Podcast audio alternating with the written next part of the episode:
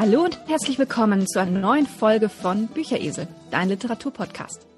Mein Name ist Angie und zusammen mit Ute spreche ich heute über äh, Die Flüsse von London von Ben Aronovich.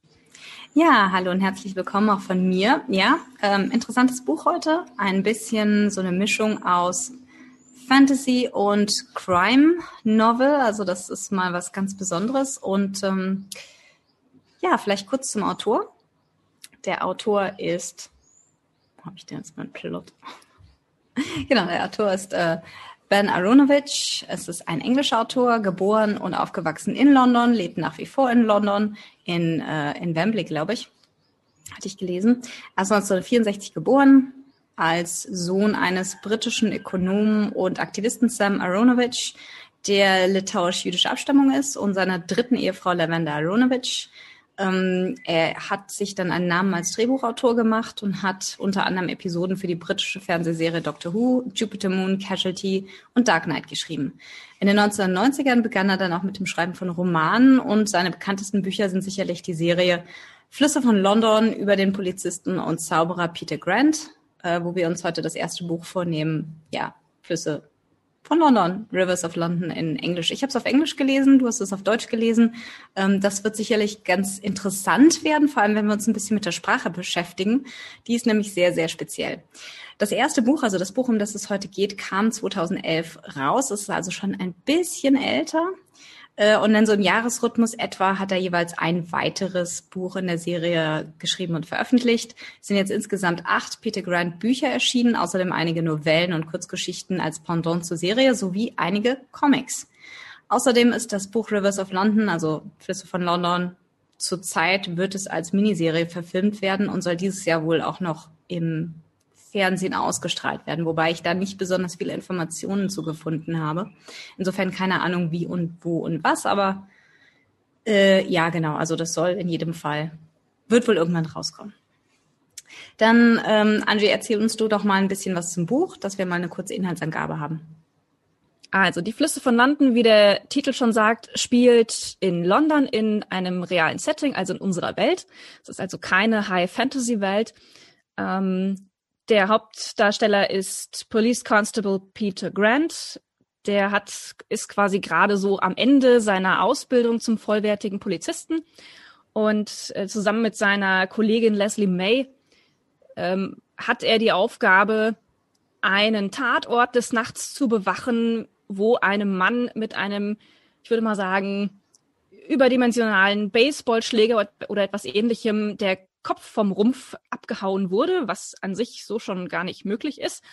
Und ähm, während Leslie dann des Nachts also kurz Kaffee holen geht, taucht dann ein Geist auf und behauptet also, er wäre Zeuge dieses Vorfalls und kann auch eine ziemlich gute Beschreibung des Vorfalls abgeben. Und ja, das ist so der erste Kontakt, den Peter mit ähm, in Anführungszeichen dem ganzen abstrusen Scheiß hat. Und es stellt sich heraus, dass es also in der Metropolitan Police eine extra Abteilung gibt, die nur aus einem einzigen Mann besteht, nämlich äh, Detective Chief Inspector Thomas Nightingale. Und äh, Nightingale stellt also, kriegt also mit, dass äh, Peter da offensichtlich eine gewisse Neigung hat, die, ähm, zum, die zum Magischen tendiert und er rekrutiert Peter also als seinen Lehrling.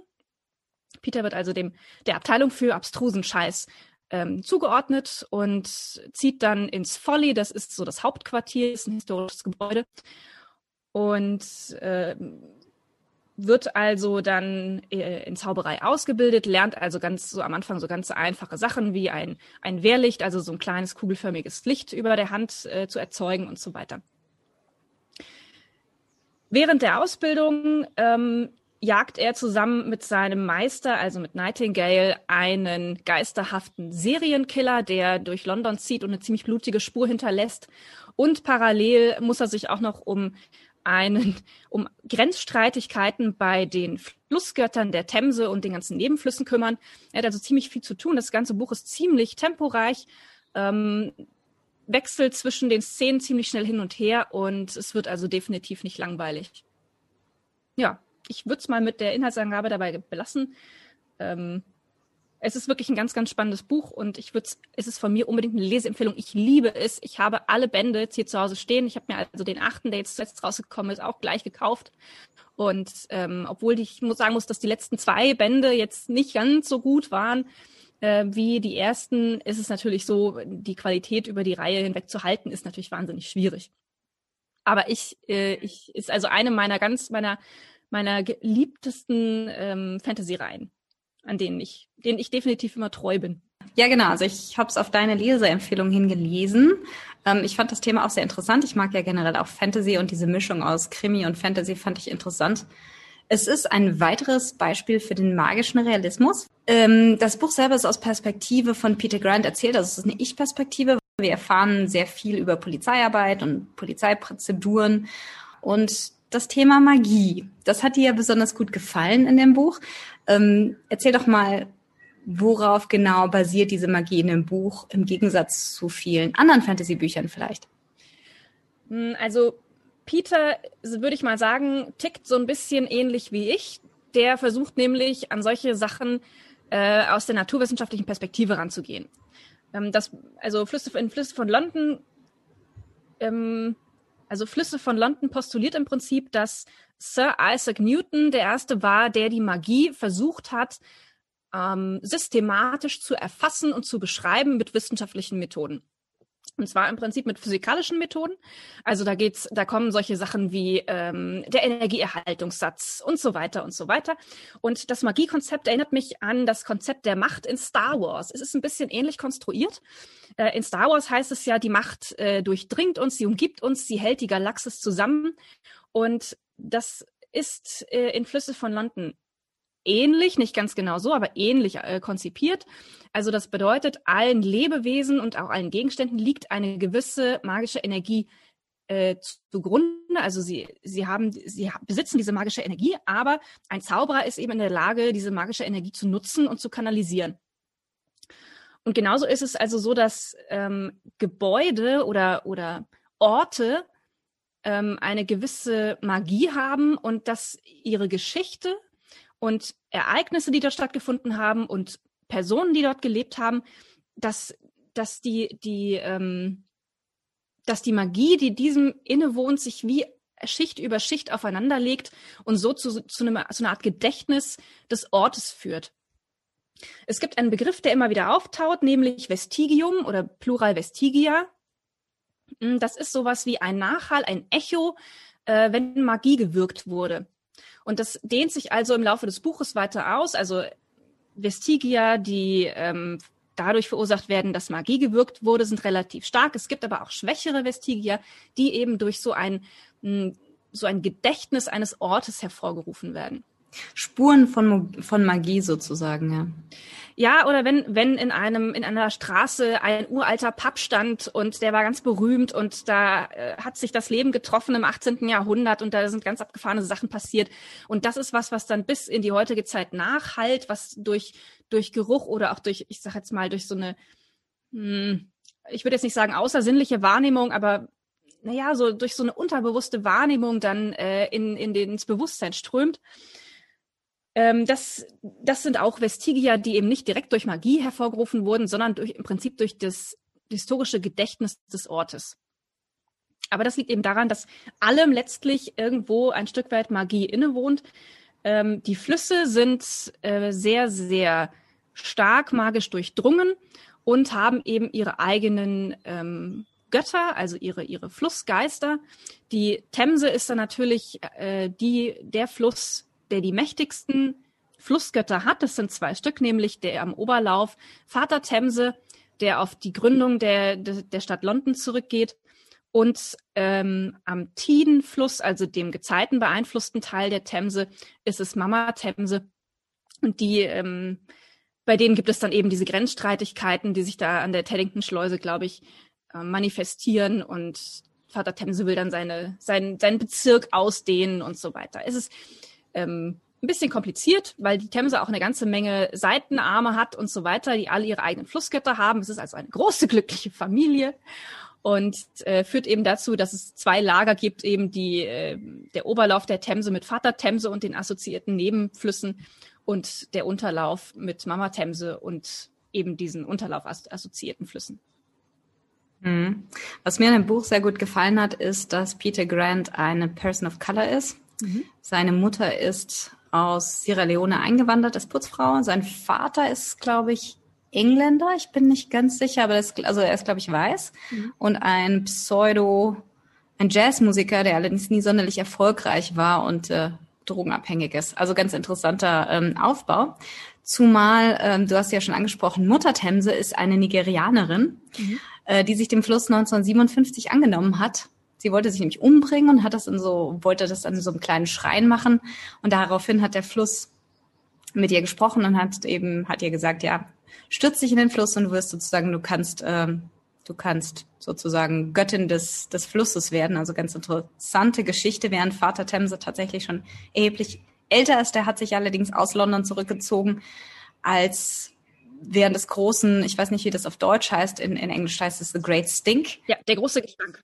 Der große Gestank, sehr gut. Als ähm, wohl wenig Wasser in den Flüssen und Kanälen war und viel Kanalisation noch in die Flüsse geleitet wurde und ganz London sozusagen oder alle Lon Londoner Flüsse und natürlich auch die Themse eine Kloake waren. Da hat sich Vater Themse zurückgezogen äh, eben oberhalb von, von äh, Teddington Lock, also von der Teddington Schleuse und Mutter Themse hat sich dann eben dem Flussunterlauf, also dem von der von dem Tidehub quasi der Nordsee äh, beeinflussten Teil angenommen. Das ist nämlich sozusagen die die Grenze, diese diese Teddington Lock, Teddington Lock äh, bis dorthin gibt's eben, sag ich mal, kann man noch diesen diesen ähm, das Salzwasser, das einfach reinkommt in die Tänse, das Brackwasser sozusagen, hat man eben bis dorthin. Insofern das nur zur Geschichte von diesen beiden Göttern. Ja, also im Grunde genommen, du hast es ja schon angesprochen, es gibt zwei Subplots von dem ganzen Buch. Das ist vielleicht auch so ein bisschen meine Kritik an dem Buch. Ich fand das ein bisschen kompliziert. Ich habe immer gedacht, so jetzt muss irgendwo noch diese große Brücke kommen, die das Ganze verbindet dass, also ich habe immer darauf gewartet, dass diese zwei Plots sich irgendwie noch zu einem Plot verbinden und dass es irgendwie irgendwelche, ähm, irgendwelche Verbindungen gibt, aber das ist tatsächlich nicht der Fall. Es sind tatsächlich zwei sehr getrennte Plots, die einzig und allein eben die Protagonisten haben, also Peter Grant und eine der Töchter von Mama Themse, äh, Beverly Brooks, die ihm so ein bisschen zur Seite steht und ihm ein bisschen hilft während er auch im Mord in diesem Mord in, der, in dieser Mordserie äh, ermittelt. Hm. Ja, also es ist natürlich so, dass das, ähm, obwohl das ein ab, in sich abgeschlossenes Buch ist, also die Geschichte ist erstmal in sich abgeschlossen, ist es natürlich so, dass das von Anfang an auf eine Serie ausgelegt war. Ne? Und hm. äh, ich kann also sagen, dass die Flüsse von London auf alle Fälle eine der Hauptrollen spielen über die gesamte Reihe hinweg. Also sie sind nicht Nebendarsteller auch wenn sie jetzt vielleicht im ersten Buch so ein bisschen so wirken. Aber er hat, Ben Ronald hat natürlich die Flüsse von London ähm, in der ersten, im ersten Buch eingeführt als eigene Entitäten und äh, die spielen also eine, eine, sehr, sehr wichtige Rolle im weiteren Verlauf der Serie. Hm, okay, äh, ja, das habe ich mir gedacht. Hm, also eine Sache, die ich noch interessant fand, ähm, und zwar, wir hatten es ja schon mal, ich glaube, in Zusammenhang mit Umberto Eco und dem Foucault'schen Pendel, und zwar das Stichwort Intertextualität. Das haben wir hier nämlich auch. Äh, und zwar ist ja die Story grob angelehnt, oder was heißt grob angelehnt, eigentlich ziemlich deutlich angelehnt an Punch and Judy. Und wer das nicht kennt, Punch and Judy ist das britische Äquivalent zu unserem Kasperli-Theater. Mhm. Geht zurück aufs 17. Jahrhundert. Und äh, die der, der Serienkiller orientiert sich an einem ganz spezifischen Skript, das es tatsächlich gibt. Und zwar ist das das erste tatsächlich aufgeschriebene Skript einer Punch und Judy Vorstellung von 1827 von John Payne Collier. Das orientiert sich an der Vorführung von Giovanni Piccini, also diese Punch und Judy Vorführungen kommen eigentlich aus Italien, ähm, sind angelehnt an die Commedia dell'arte und äh, Punch ist also so ein Anarcho, ja, es ist immer also ein absoluter Anarcho, der sich irgendwie mit seiner Frau Judy streitet, im Laufe der Vorstellung seine Frau und sein Kind umbringt und dann auf diverse andere Charaktere trifft. Die sind ziemlich variabel, je nach Puppenspieler. Äh, und die quasi mit denen gerät er aneinander und ähm, es ist immer witzig, aber er ist ein Serienkiller und bringt also einen nach dem anderen um.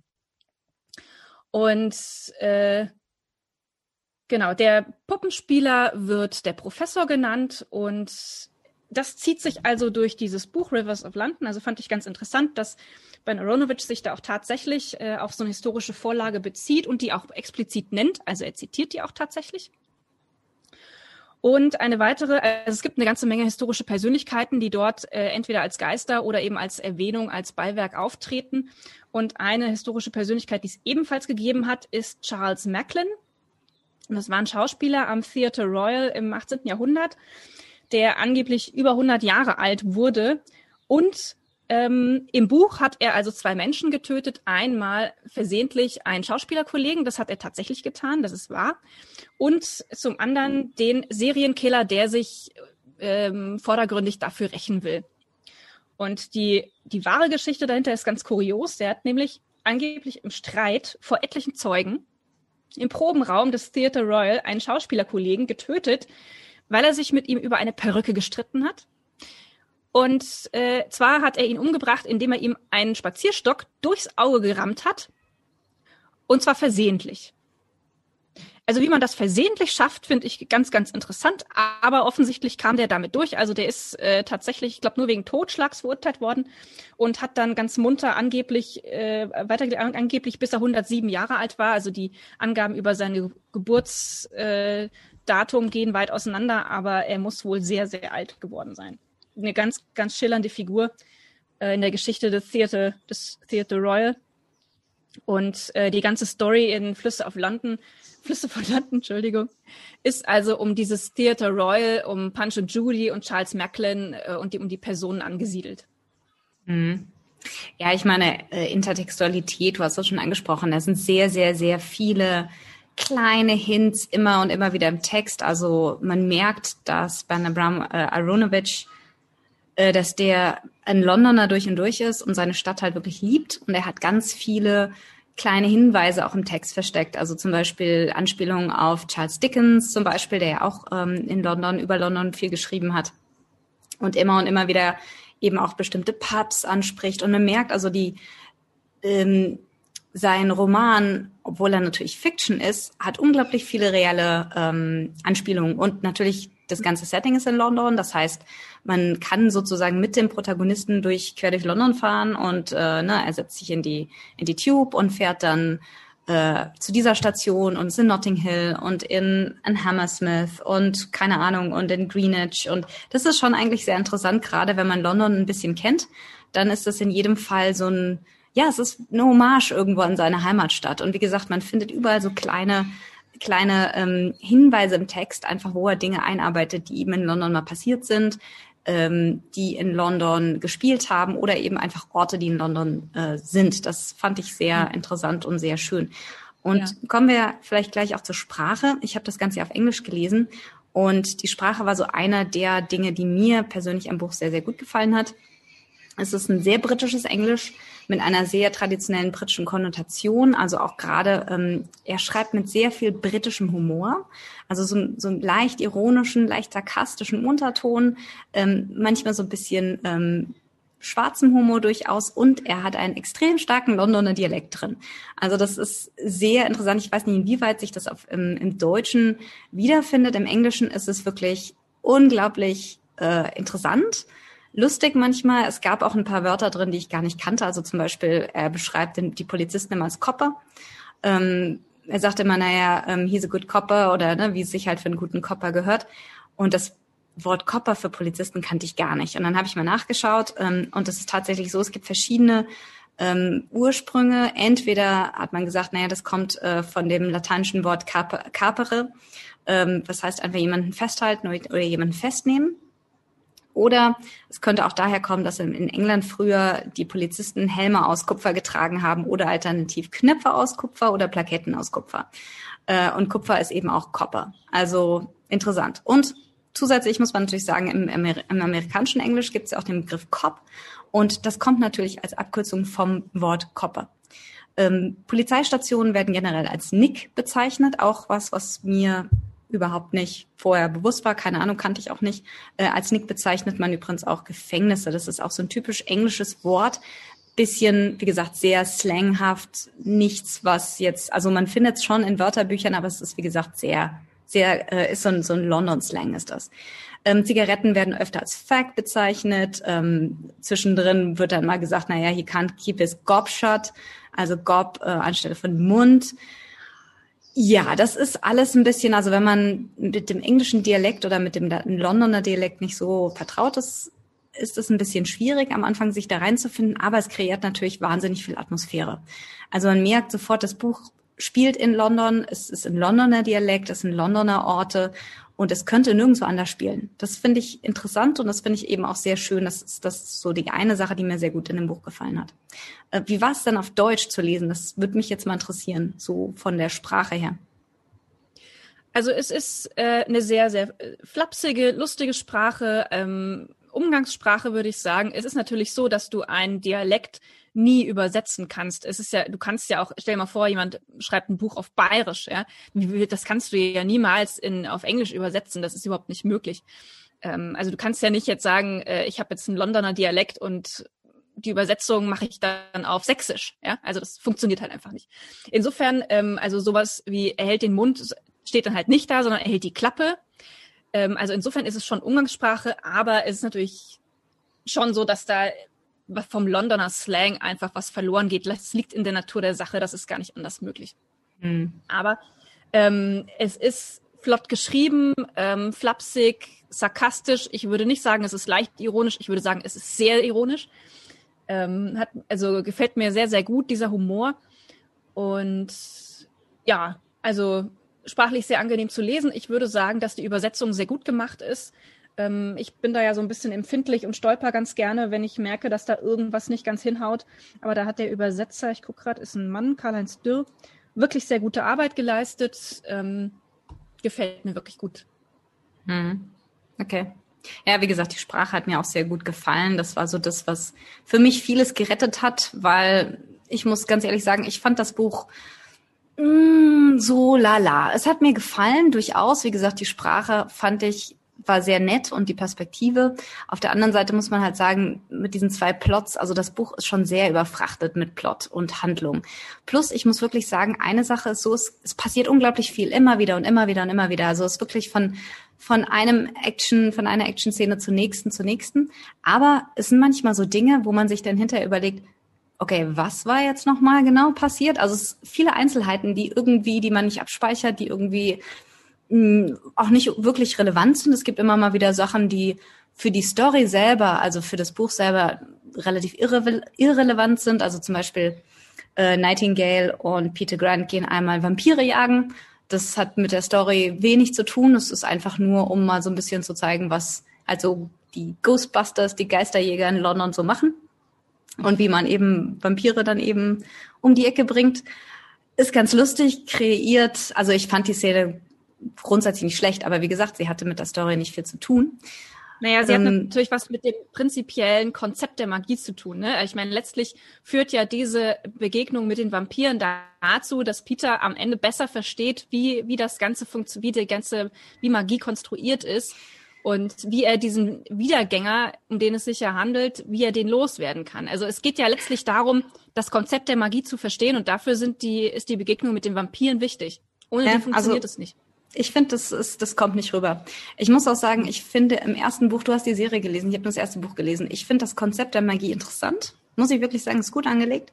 Aber man erfährt eigentlich keine Einzelheiten im ersten Buch. Also es ist wirklich immer nur so, ähm, ja, Peter experimentiert und macht sich seine Gedanken über Magie und wir lernen natürlich dadurch, dass wir in seinem Kopf sind, über diese Gedanken kriegen wir Bescheid.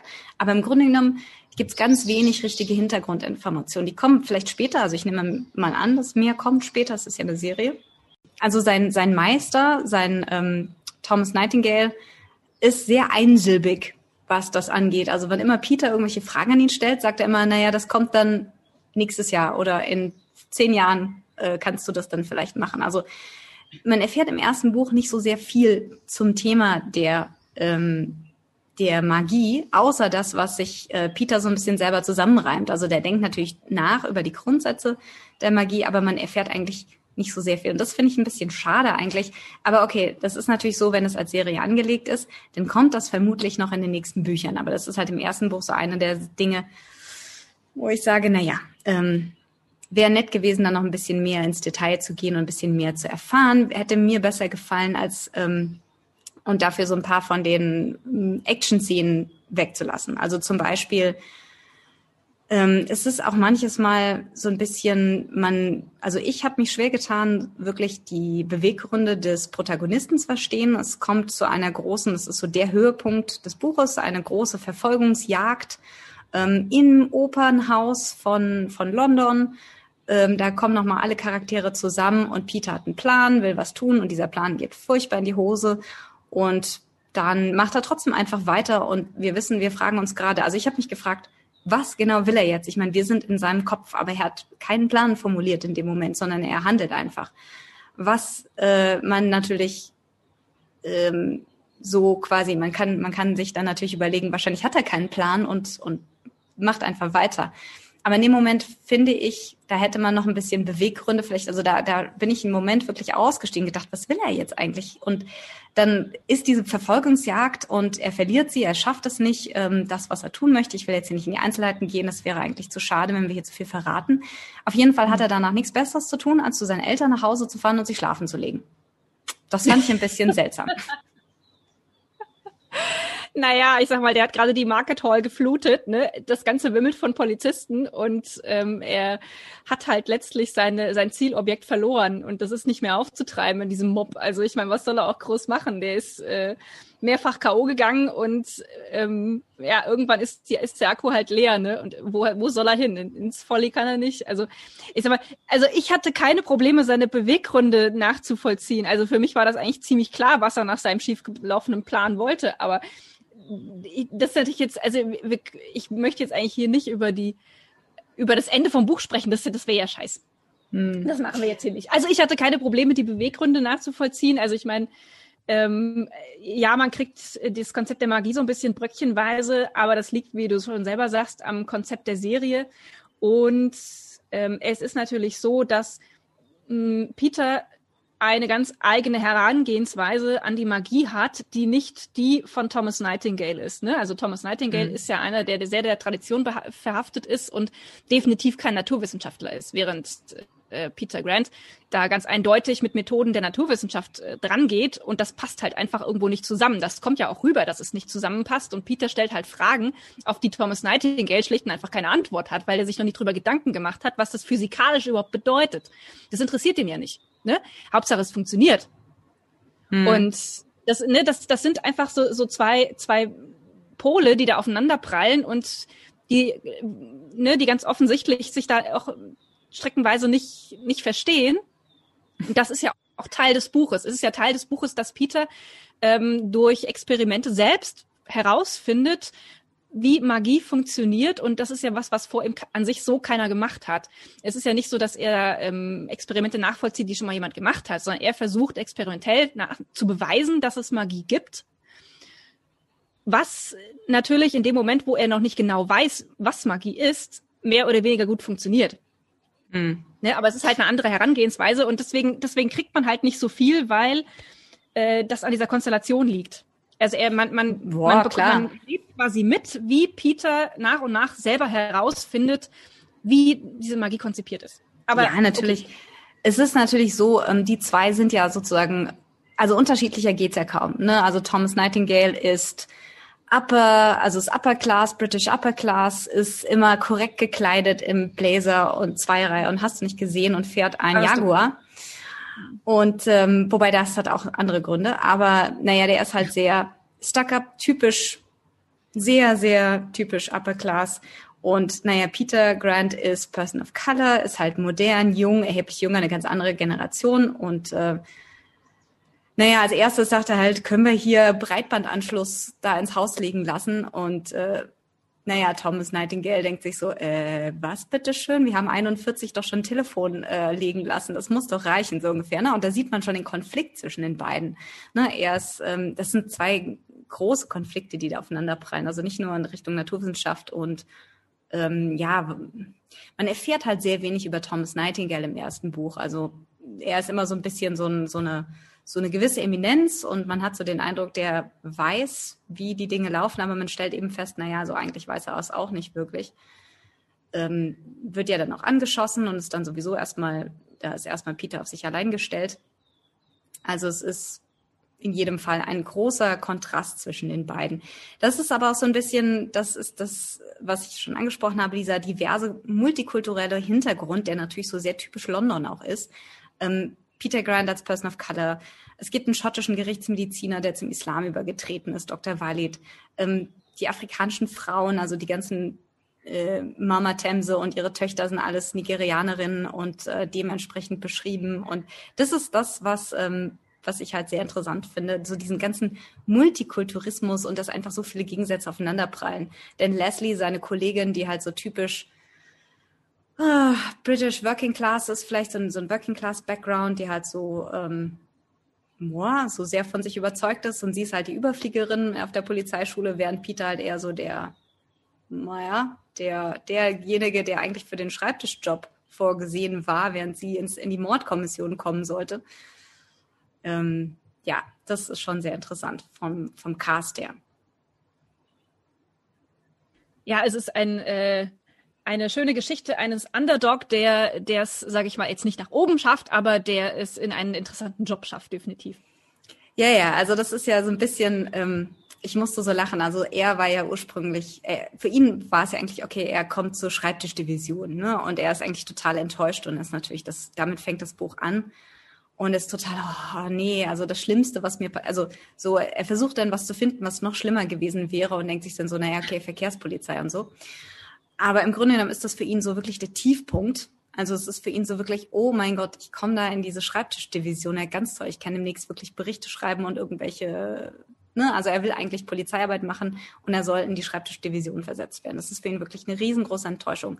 Und Leslie auf der gleichen Seite kommt zur Mordkommission, ne, und die zwei leben im selben, ähm, in so einer Art ähm, Polizeiwohnheim, wo eben die Polizisten Zimmer mieten können und dort eben so eine Gemeinschaftsküche haben. Und die zwei sind eben im selben Ausbildungsjahrgang und kennen sich eben und er steht auf sie.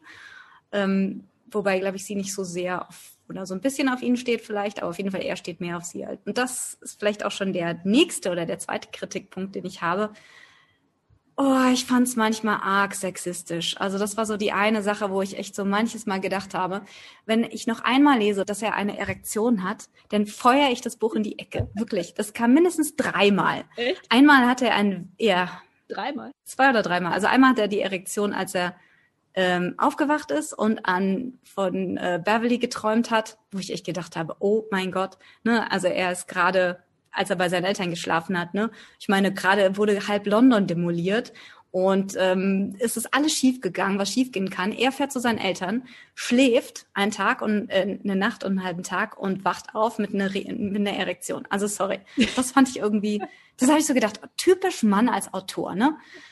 Und dann zweimal, weil er irgendwelche Körperteile von irgendwelchen anderen Frauen berührt. Und oh, auch das Frauenbild. Ich meine, Leslie ist so die Einzige, die wirklich sympathisch ist und die gut ist und die ihm Paroli bietet.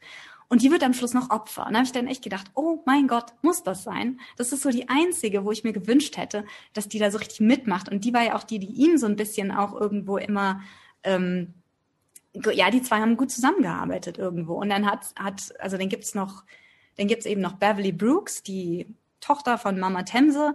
Und die ist halt so sehr, so eine, so eine Männerfantasie, wenn ich das mal so sagen darf, so schwarz, sexy und sie will was von ihm. Und ich denke mir immer nur so, oh mein Gott. Und gleichzeitig so ein bisschen kindlich, so Schmollmund und wie auch immer. Also im Englischen wird sie dann zum Teil so beschrieben, ähm, ja, darf ich mit dir mitfahren? Ähm, ich will aber nicht nach Hause, ich will lieber bei dir bleiben, so ungefähr. Und er so, naja, aber nur wenn du tust, was ich sage. Oh mein Gott. Und äh, dann natürlich Molly. Molly ist die Haushälterin im Folly. Und ganz ehrlich, das ist doch nun wirklich eine Männerfantasie, oder? Sie ist, wir wissen nicht so ganz, also es kommt im ersten Buch nicht raus, was sie eigentlich ist. Sie ist irgendwas zwischen Dämonin, Vampir, Fee, Kobold, irgend sowas in der Richtung. Sie ist definitiv nicht menschlich.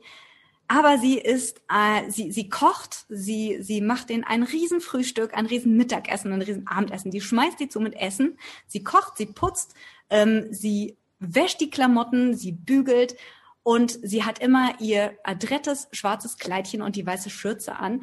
Und sie hat sich für irgendjemanden nackt ausgezogen und sich malen lassen. Da habe ich dann echt nur gedacht, oh mein Gott. Okay, okay. Das war so echt so eine der Sachen, wo ich echt gedacht habe, das hätte es nicht gebraucht. Wenn sie das jetzt, wenn, wenn das jetzt nicht gewesen wäre, dann hätte ich das Buch echt geliebt. Aber das hat mich ein bisschen genervt. Okay, also ich kann dir sagen, dass Molly höchst gefährlich ist sehr, sehr ja, das glaube ich. gefährlich. Also die ist also bei mir so gar nicht als Männerfantasie angekommen, null. Ähm, also ich meine, ich habe natürlich jetzt auch schon die anderen Bücher gelesen. Ich kann dir sagen, sie ist sehr, sehr ultra gefährlich und äh, das, ähm, hm, also die ist so, so ein Charakter, wo ich immer so die Luft anhalte, wenn sie um die Ecke kommt. Also, naja, ähm, also die ist ja auch rohes Fleisch und solche Sachen. Also die ist äh, alles in meinen Augen alles andere als eine Männerfantasie. Was Beverly angeht, ja. Ähm, was Peter angeht, auch ja. Man muss natürlich wissen, das ist ein junger Mann, Anfang 20. Ne? Und ähm, ich bin jetzt nun kein Mann, aber ich halte das jetzt mit der Morgenlatte für nicht ganz unrealistisch, ja. Ja, aber ich will es trotzdem nicht dreimal in einem Buch lesen, wirklich. Gab's nur einmal. Ganz davon abgesehen, hat er, hat er die, ähm, ja, die Morgenlatte tatsächlich nur einmal, die Erektion kam mehrfach. Aber die Sache ist, die, er, er hat ja die sexuelle ähm, Reife eines ähm, 16-Jährigen, eines 15-Jährigen, 16-Jährigen vielleicht. Also, ne, das muss man auch mal so sehen. Ich weiß nicht, ob das mit 20 so wahnsinnig anders ist, aber okay. weiß ich nicht. Weiß ich, weiß ich auch nicht. Also mich, äh, mir ist natürlich schon auch aufgefallen, mich hat's aber nicht so gestört, also zumindest beim ersten Lesen, nicht jetzt beim zweiten Lesen, muss ich schon sagen, es ist mir auch aufgefallen, dass das Frauenbild an manchen Stellen, hm, naja, was ist, was ich heute, wo ich heute, sag ich mal, eher drüber reflektieren würde, ist mir vor zehn Jahren, als ich es gelesen habe, oder vor, vor knapp zehn Jahren, nicht so aufgefallen. Ähm, er hat, ich sag mal, er hat einen ganz eigenen Humor und ähm, betrachtet alles mit einem sehr, sehr stark sarkastischen Schlag und insofern sind viele Dinge sehr stark überzeichnet und dem habe ich auch das Frauenbild in, in großen Teilen zugeordnet, ja, diesem stark überzeichneten ähm, weiß ich nicht, dieser stark überzeichneten mhm. Ausdrucksweise. Ich kann allerdings sagen, dass ähm, also die Hälfte der Flussgötter weiblich ist und das sind alles, sag ich mal, Frauen, die sämtliche männlichen Protagonisten des Buches und überhaupt der ganzen folgenden Reihe locker in die Tasche stecken.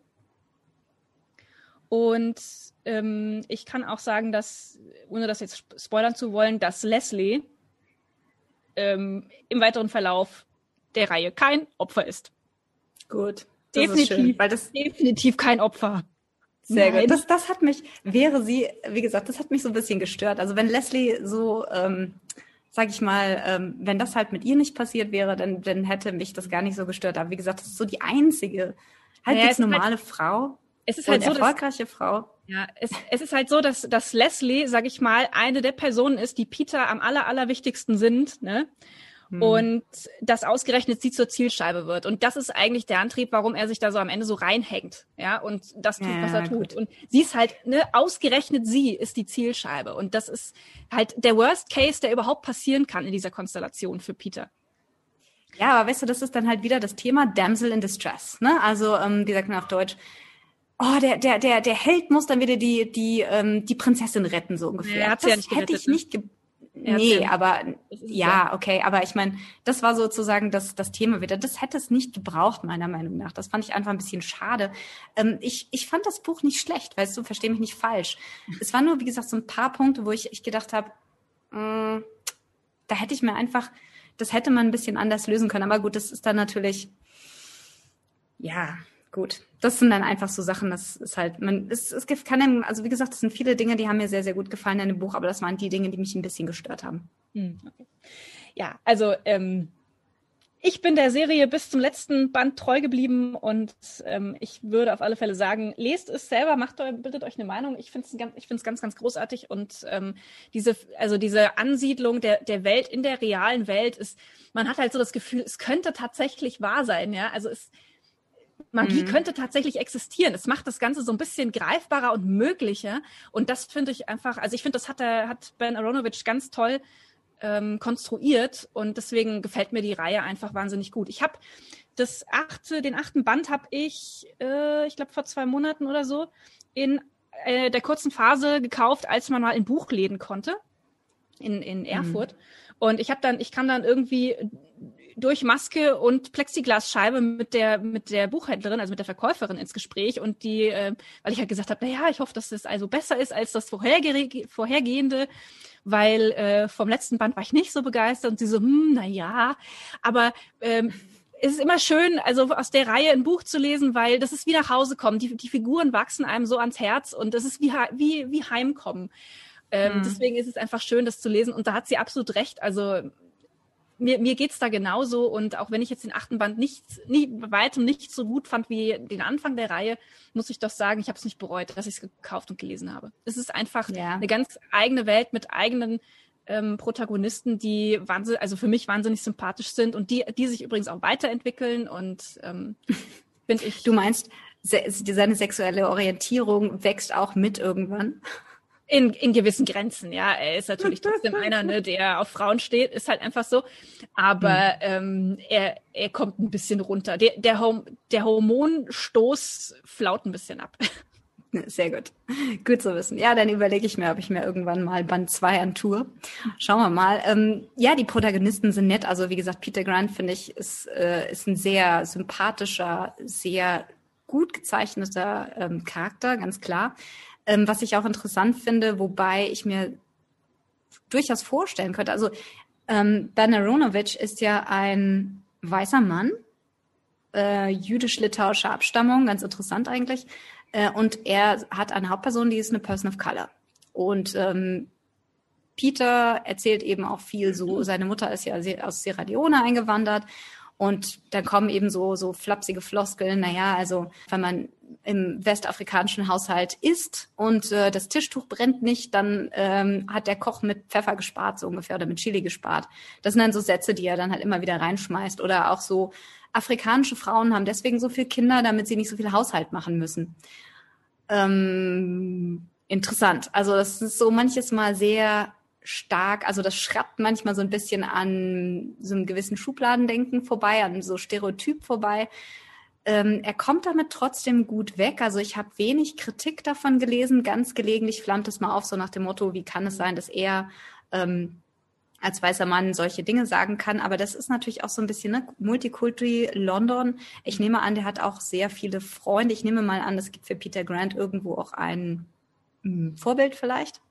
Habe ich ja. nichts groß drüber gefunden. Ich habe mal versucht, so ein bisschen in, zum Hintergrund was zu lesen, aber man findet sehr wenig. Mhm. Also ich gehe mal davon aus, dass er das vorher auch ähm, Leuten im Bekanntenkreis äh, zum Lesen gegeben hat. Also ich glaube nicht, dass er da, ohne sich abzusichern oder zu, zu schauen, wie es aufgenommen wird von People of Color, ähm, dass er das ohne das zu checken, äh, veröffentlicht hätte. Also es ist richtig, also mir ist es auch aufgefallen und es, es ist auch wahr, dass es da in der Hinsicht wenig Kritik gibt. Ich habe mir wirklich jetzt im Vorfeld überlegt, sollen wir dieses Fass aufmachen, ja, weil das hat man ja neulich an äh, der Diskussion um die Übersetzung von der, wie war das, die Inaugurations ähm, Poetin, ah, wie hieß die noch gleich? Äh, die die junge Frau, die da ein ein Gedicht vorgetragen hat bei der Vereidigung von Joe Biden. Ja, äh, ja äh, gute ich, Frage. Komme gerade nicht drauf. Aber jedenfalls da ging's, da war ja, da ging's ja richtig rund, als es darum ging, wer übersetzt das. Und dann war eine weiße Übersetzerin, also eine Übersetzerin aus Deutsch ins Deutsche, wohl angedacht, der ähm, die, die, die Autorin auch zugestimmt hat. Und das muss wohl einen derartigen Shitstorm online verursacht haben, äh, wie es denn sein kann, dass eine Weiße diesen Text übersetzt da kann man jetzt Ne, da kann man sich jetzt kann man sich jetzt überlegen, ist darf ein weißer Autor einen schwarzen Protago einen, einen schwarzen Protagonisten äh, in seiner Geschichte schreiben? Also ne, darf der das? Und mhm. das also das ist das ist ja eine eine Frage, die ich mir vor zehn Jahren, als ich es zum ersten Mal gelesen habe, nie gestellt habe. Ich muss auch ehrlich gestehen, dass ich vor zehn Jahren überhaupt nicht nachgeschaut habe, welche Hautfarbe der Autor hat. Ja, das, das war, ich fand es total cool, dass, dass man endlich mal einen, einen äh, farbigen Protagonisten hat. Das fand ich, als ich es damals gelesen habe, total genial. Ja, weil es halt mhm. Seltenheit war. Das kam ja fast nicht vor. Und äh, insofern habe ich erst später festgestellt, dass der Autor weißer ist. Und ich muss sagen, mich, mich hat's jetzt nicht gestört. Es ist, ne, das, das, ich finde ich find die Diskussion an sich einfach wahnsinnig schwierig, weil wenn, wenn man da anfängt, wo hört man auf? Ja, darf ein Mann eine weibliche Protagonistin in seine Geschichte schreiben? Ja, klar. Darf ein Heterosexueller einen äh, Protagonisten haben, der schwul ist oder trans ist? Ne? Da sind wir dann ganz schnell bei ähm, Bernardine Evaristo, die ja auch Transpersonen und, und, und Lesben in ihrem Buch hat, selber aber heterosexuell ist, glaube ich. Ja. Mhm. Nicht, dass es relevant wäre, aber darf die das? Also, ne, das mhm. ist halt, oder darf Bernardine Evaristo über eine Weiße schreiben? Das sind so Diskussionen, ja. die ich wirklich manchmal so ein bisschen anstrengend finde. Ja, es ist auch die Frage, um das ganz schnell abzuschließen. Ich wollte jetzt auch kein Fass aufmachen. Ähm, du hast natürlich recht. Also ich, ich bin der Meinung, künstlerische Freiheit ist grundsätzlich cover diese, diese Bereiche. Ich finde, man darf Ne? Also ich finde, man darf als Frau einen männlichen Protagonisten haben und als Mann einen, einen weiblichen und so weiter und so fort. Darum geht's nicht. Es geht darum, ähm, denke ich, dass man mit Respekt und Fingerspitzengefühl schreiben muss. Und ich meine, natürlich ist es so, heute haben wir eine ganz andere Situation und eine ganz andere politisch und soziale Debatte generell als vor zehn Jahren. Ich meine, das Buch ist 2011 erschienen. Da hat man sich generell um diese Dinge noch nicht so einen Kopf gemacht. Und das war auf der einen Seite vielleicht gut, auf der anderen Seite schlecht. Ich denke, es ist wichtig, dass man solche Debatten durchaus auch hat. Und ich möchte jetzt wirklich nicht in Einzelheiten gehen, weil, wie gesagt, wie du schon sagst, da kannst du vom Hölzchen auf Stöckchen kommen. Aber ich finde, man darf, wenn man es mit einem gewissen Fingerspitzengefühl und, sage ich mal, Respekt tut, und das tut der Autor eigentlich schon, äh, von gewissen gelegentlichen Entgleisungen mal abgesehen. Wie gesagt, ich habe ja da zwei Beispiele genannt. Ähm, ja, das ist natürlich so ein bisschen Stereotyp und hinter mir mag mein Hahn gerade auch mit in die Diskussion einsteigen.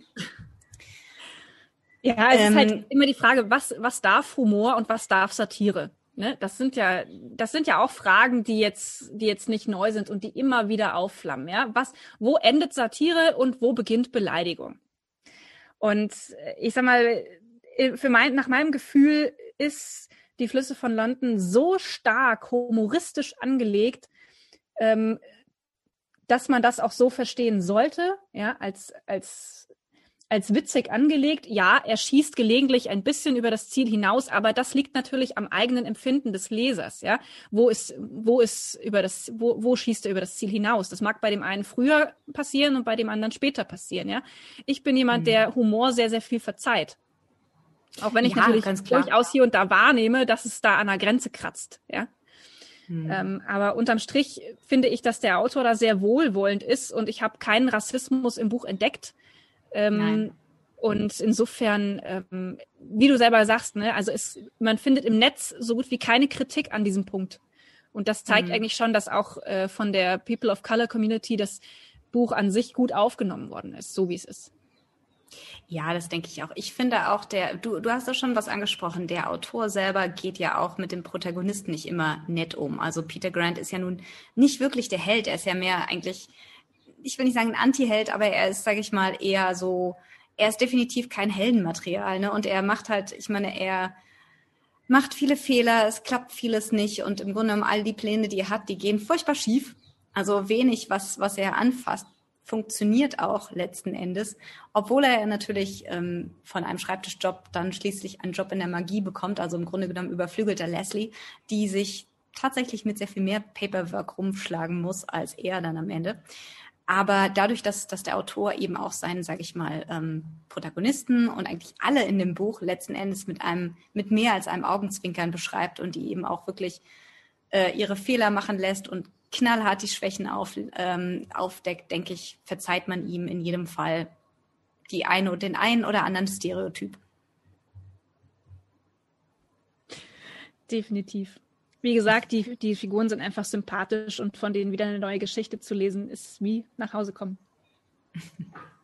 Sehr gut. Ja, ich glaube, wir haben damit ziemlich alles besprochen, was man besprechen kann. Mhm. Ähm, so in die Tiefe geht das Buch ja nicht. Es ist nett, man kann es wirklich gut runterlesen. Ich glaube, es hat so gute 300 Seiten, ähm, gute knapp 400 Seiten, äh, auf Englisch zumindest, auf Deutsch wahrscheinlich ein paar mehr, wie wir festgestellt haben. Gut 400 oh, wow, okay. Seiten auf Deutsch. Das ist da, auf Englisch sind es tatsächlich nur 390. Ja, das Deutsch ist eine sperrige Sprache, haben wir schon mehr als einmal festgestellt. Ja, ganz eindeutig. Und es ist ja interessant, weil du eben sehr viel Deutsch liest und ich natürlich sehr viel Englisch liegt in der Natur der Sache. Ich habe mir das Buch hier in, äh, in, in Indien gekauft. Äh, hier gibt es das natürlich nicht auf Deutsch. Insofern habe ich es auf Englisch gelesen und auch nicht bereut. Also es ist ein schönes Buch. Wer Interesse hat, also wer wem sowas gefällt, gerade dieser magische Realismus, äh, den finde ich auch immer sehr äh, attraktiv und sehr anziehend. Da ist es definitiv lesenswert. Ich finde es durchaus auch lesenswert auf Englisch. Wer mal Lust hat, so ein bisschen sich diesen Londoner Akzent zu geben, großartig. Großartige Sprache und äh, man kann es wirklich sehr aufmerksam lesen und man findet viele, viele kleine äh, Anmerkungen und kleine Details, die der Autor wirklich wahnsinnig gekonnt in seinen Text eingearbeitet hat. Also das ist eindeutig großartig. Und naja, den Sexismus, den muss man dann vielleicht, da kann man sich dann gelegentlich drüber ein bisschen ärgern und alles gut. ja, damit kommen wir zum Ende für heute. Wir wünschen euch einen schönen Tag, einen schönen Morgen, einen schönen Abend, wann auch immer ihr uns hört. Liebe Grüße aus Bayern. Und liebe Grüße auch von mir aus Indien. Ich hoffe, es hat euch gefallen. Lasst uns doch mal eine Bewertung da, wo auch immer ihr uns hört. Ihr könnt auf unserer Webseite unsere Beiträge kommentieren oder ihr könnt uns natürlich auch eine Bewertung auf jedem der Podcast-Player geben. Apple Podcast, Google Podcast, Overcast, was auch immer, wo auch immer ihr uns hört. Wir freuen uns und es hilft uns in jedem Fall gefunden zu werden. Viele liebe Grüße und bis in zwei Wochen. Ciao.